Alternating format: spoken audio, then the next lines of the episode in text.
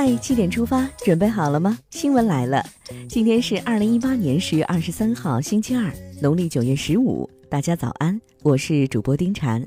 今天是秋季的最后一个节气霜降，意味着冬天即将开始，小伙伴们要注意增添衣物。首先来看昨夜今晨都发生了哪些大事。昨天下午，中共中央总书记、国家主席、中央军委主席习近平来到广东省珠海市横琴新区高新技术片区，考察了粤澳合作中医药科技产业园。这是习近平时隔六年再一次到广东考察调研。中国工会第十七次全国代表大会昨天上午在人民大会堂开幕，习近平、李克强、栗战书、汪洋、赵乐际。韩正等党和国家领导人到会祝贺，王沪宁代表党中央致辞。中央第六环境保护督察组昨天向云南省反馈回头看及专项督查情况。督查组在肯定云南整改工作取得进展的同时，也指出了一些地方和部门政治站位不高、整改责任不落实、表面整改、虚假整改问题明显等问题，整改不应流于表面。昨天下午，第十三届全国人大常委会第六次会议在京召开，《中华人民共和国刑事诉讼法》修正草案提请本次会议继续审议。草案三审稿进一步规定了不适用素材程序的情形，增加了被告人是未成年人的规定。药品管理法修正草案昨天下午提请第十三届全国人大常委会第六次会议初审。草案围绕问题疫苗案件暴露出的突出问题，实施药品上市许可持有人制度和推进审批制度改革等进行了修改，及时回应社会关切。针对美方称中方试图干预美中期选举的提问，外交部发言人华春莹昨天回应道。有关说法纯属捕风捉影，无中生有，中方坚决反对。市场监管总局近日发布关于开展粉丝粉条面制品专项整治的通知，通知指出，各地食品安全监管部门要督促生产经营者落实企业主体责任，开展全面自查。退役军人事务部昨天公示了二十名最美退役军人候选人名单及简要事迹。社会公众如有异议，可实事求是反映情况。根据公示信息，二十名最美退役军人候选人中有参与中国海军亚丁湾护航的北大女兵宋喜，有替烈士尽孝的退役军人王贵武，有退伍后严守部队秘密、隐姓埋名三十七年的一等功臣吴洪甫。下面来关注总台独家内容。为隆重庆祝改革开放四十周年，浓墨重彩地宣讲改革开放四十年来，特别是党的十八大以来的生动实践、伟大成就和宝贵经验，由中央宣传部、中央和国家机关工委、教育部、中央军委政治工作部、北京市委主办，人民网、新华网、中国文明网、央视网、光明网承办的。将改革开放进行到底系列论坛将于十月二十五号上午九点举办第一场论坛。下面关注一组国内资讯：港珠澳大桥即将通车了。据香港媒体报道，港珠澳大桥今天将举行开通仪式，明天正式启用通车。此前，港珠澳大桥正式发布《港珠澳大桥通行指南》，对大桥路线、车辆通行、三地口岸通关。通行收费、安全保障、配套服务等热点问题进行了详细介绍。友情提示：缴费可通过支付宝、微信等非现金方式。据台湾媒体报道，二十一号台铁普悠玛列车翻覆事故造成严重死伤。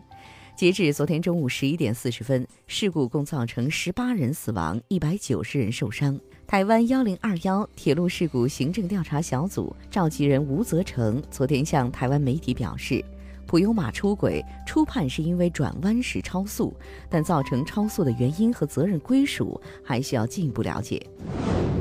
北京市统计局网站消息，二零一八年前三季度，北京市居民人均可支配收入四万六千四百二十六元，同比增长百分之八点九。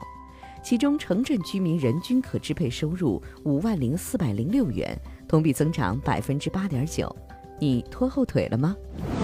近日，湖南省益阳市扫黄打非部门成功侦破“三幺二”特大制售非法有害少儿出版物案，抓获主要犯罪嫌疑人六名。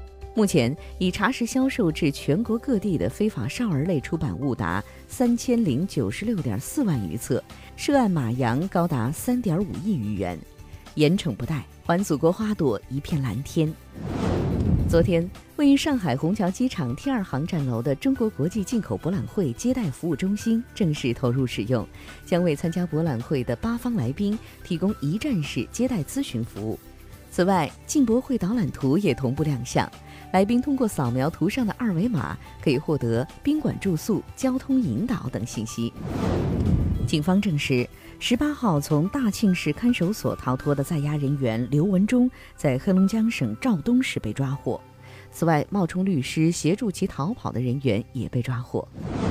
下面把目光转向国际。据中国驻加纳使馆网站消息，二十号晚，中国驻加纳使馆接获侨胞电话。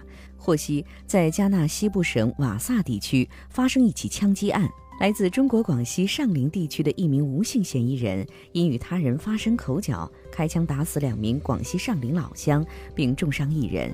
目前，嫌疑人在逃，伤者被送医救治后脱离生命危险。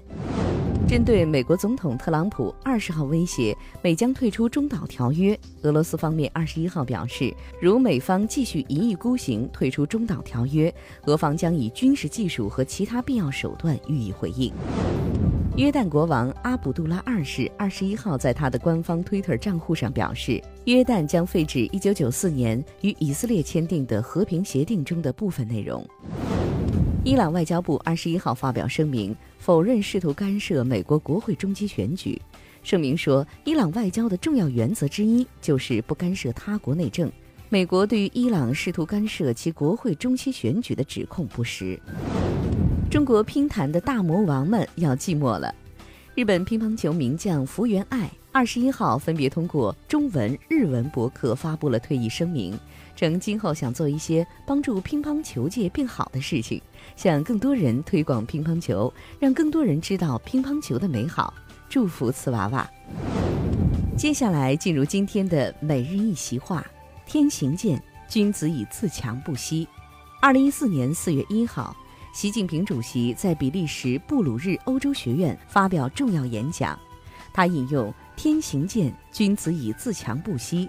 指出，在激烈的国际竞争中前行，就如同逆水行舟，不进则退。改革是由问题倒逼而产生，又在不断解决问题中而深化。他强调，改革开放只有进行时，没有完成时。天行健，君子以自强不息，出自《周易》乾卦，意思是天之运行，四时交替，昼夜更迭，岁岁年年，无有止息，无有差错。君子应效法天道之见，以自强不息。最后是今天的每日话题：大学期间的份子钱，你随不随？十月向来是结婚的旺季，最近关于大学份子钱该不该随的讨论，让一些本来就纠结于此的学生站到了约定俗成之外，审视份子钱到底带来了什么，意味着什么，甚至有没有必要存在。有的大学生不太喜欢这种祝福被物化的感觉，也有大学生认为物质的表达是必要的，份子钱的存在有其合理性。你对此怎么看呢？你觉得大学份子钱是必要的吗？好了，今天的七点出发就到这里，更多精彩内容请关注央广新闻微信公众号，咱们明天再见。